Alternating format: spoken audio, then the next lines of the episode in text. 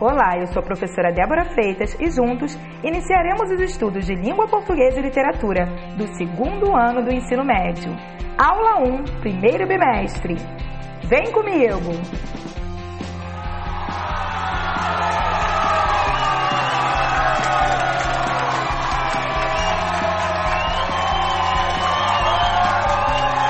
Uhul! Ao final deste podcast, você será capaz de reconhecer as diferenças entre os gêneros textuais resumo e resenha. Aliás, a produção de resumos e resenhas é comum no dia a dia de quem estuda, seja no ensino fundamental, no ensino médio, em universidades ou em cursos livres. Esses gêneros textuais marcam presença. Por ser algo tão comum e que nos acompanha por praticamente toda a nossa vida, o esperado seria que produzir uma resenha ou um resumo não fosse um problema para a maioria das pessoas, mas, infelizmente, são corriqueiros os impasses encontrados ao produzir esses textos. Você já deve também ter lido em revistas ou jornais algumas resenhas de livros, filmes ou novelas. Lembra-se de alguma? Uh -oh. Que bom que você lembrou. Caso contrário, procure ler para você ver que a resenha é um gênero textual comumente explorado em algumas situações de produção. As resenhas, de modo geral, servem para recomendar ou não uma obra tendo como objetivo informar. Por isso, muitas pessoas as leem quando procuram um livro ou um filme, tal como se estivessem pedindo uma indicação a alguém. Quem já não teve curiosidade, por exemplo, de assistir a um filme ou ler um livro só de ouvir alguém comentá-los? Ou também já não recomendou para um amigo um livro ou filme de que gostou muito? Quem nunca também recorreu à sessão de resumos de novelas em jornais e revistas quando perdeu algum capítulo, hein? Ou pediu para que alguém lhes contasse os principais acontecimentos do capítulo?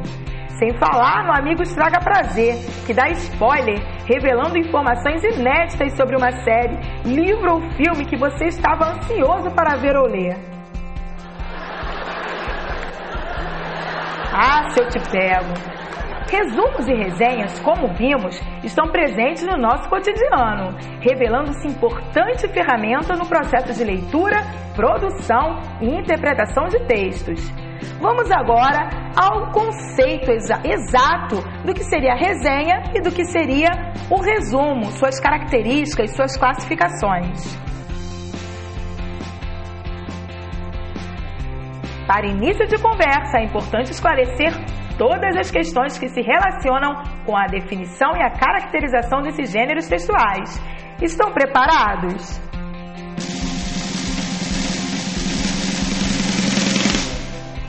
Hum, espero que sim.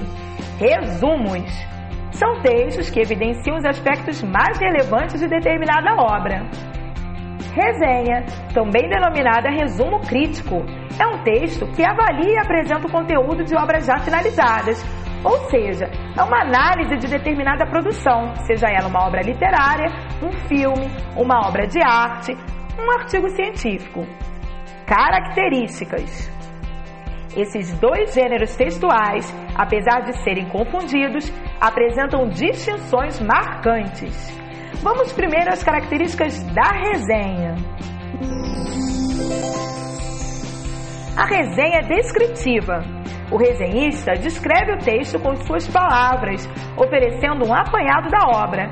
Pode ser opinativa e é um texto breve. Características do resumo. Possui apresentação fiel do texto. O autor do resumo escreve um texto reduzindo ao máximo o que está escrito na obra, sem acrescentar nada de novo. É um texto não opinativo e breve. Observe agora as características citadas nos trechos de uma resenha e de um resumo da obra de Graciliano Ramos, o romance Vidas Secas. Primeiro, um exemplo de trecho de resenha de Vidas Secas. A obra revela a maestria do seu autor ao tratar de problemas sociais, neste caso, a seca do Nordeste. Inspirada na própria experiência de Graciliano Ramos, Vidas Secas se tornou uma obra emblemática que convida o leitor a se deliciar numa leitura de palavras simples, cuja maior parte dos capítulos podem ser lidos fora da sua sequência. Exemplo agora de um trecho de resumo da mesma obra, Vidas Secas. A obra consiste numa crítica social sobre a seca do Nordeste. Vidas Secas retrata as dificuldades de uma família de retirantes.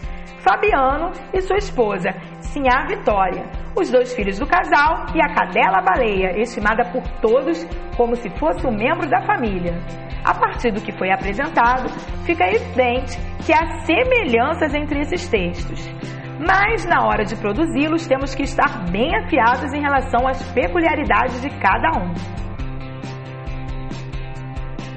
O resumo caracteriza-se por ser seletivo, objetivo, isento de comentário e de julgamento de quem o produz. Já a resenha crítica obrigatoriamente apresenta análises do resenhista. Tipos de resumo: O resumo tem várias utilizações. Isso significa também que existem vários tipos de resumo.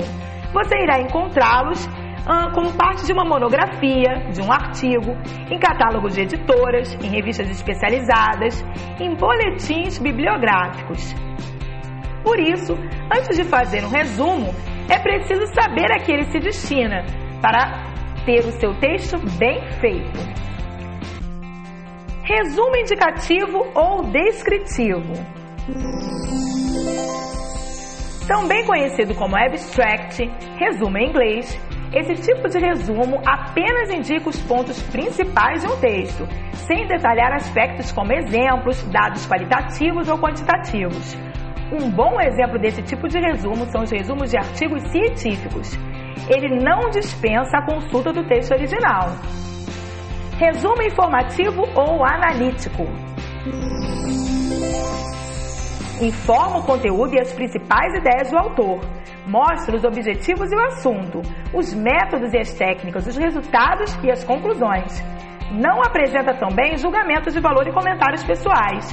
Dispensa a leitura do texto original para conhecimento do assunto. Você é capaz de fazer uma avaliação só estudando por esse tipo de, resumo. Resumo crítico ou resenha. Este é provavelmente o tipo de resumo que você mais terá de fazer a pedido de seus professores ao longo do seu curso. O resumo crítico é uma redação técnica que avalia de forma sintética a importância de uma obra científica ou literária, formula um julgamento de valor, interpreta o texto original, avaliando e comparando a outros textos. Pois bem, ficamos por aqui. Até breve!